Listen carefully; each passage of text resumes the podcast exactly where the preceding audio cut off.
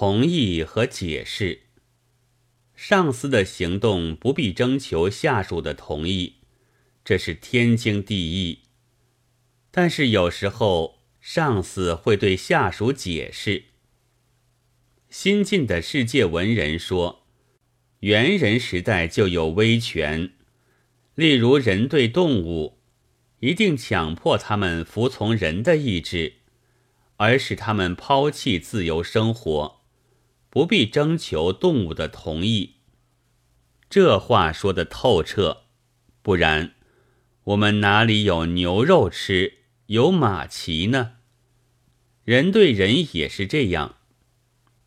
日本耶教会主教最近宣言，日本是圣经上说的天使，上帝要用日本征服向来屠杀犹太人的白人，以武力解放犹太人，实现旧约上的预言。这也显然不征求白人的同意的，正和屠杀犹太人的白人。并未征求过犹太人的同意一样。日本的大人老爷在中国制造国难，也没有征求中国人民的同意。至于有些地方的深懂，却去征求日本大人的同意，请他们来维持地方治安，那却又当别论。总之。要自由自在地吃牛肉、骑马等等，就必须宣布自己是上司，别人是下属，或是把人比作动物，或是把自己作为天使。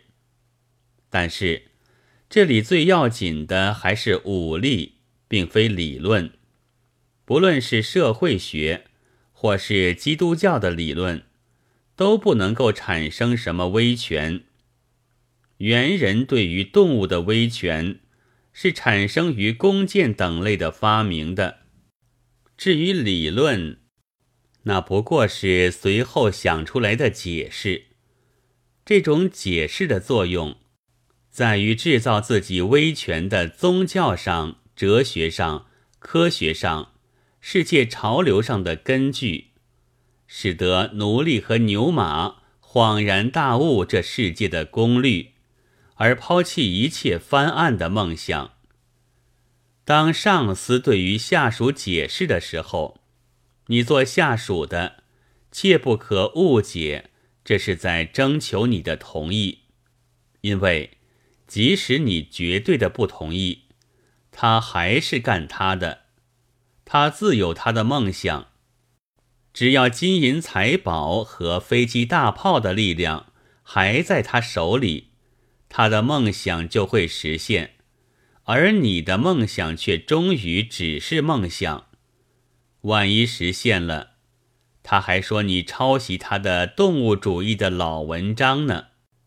据说现在的世界潮流，正是庞大权力的政府的出现，这是十九世纪人士所梦想不到的。意大利和德意志不用说了。就是英国的国民政府，它的实权也完全属于保守党一党。美国新总统所取得的挫制经济复兴的权利，比战争和戒严时期还要大得多。大家做动物，使上司不必征求什么同意，这正是世界的潮流，一于胜哉。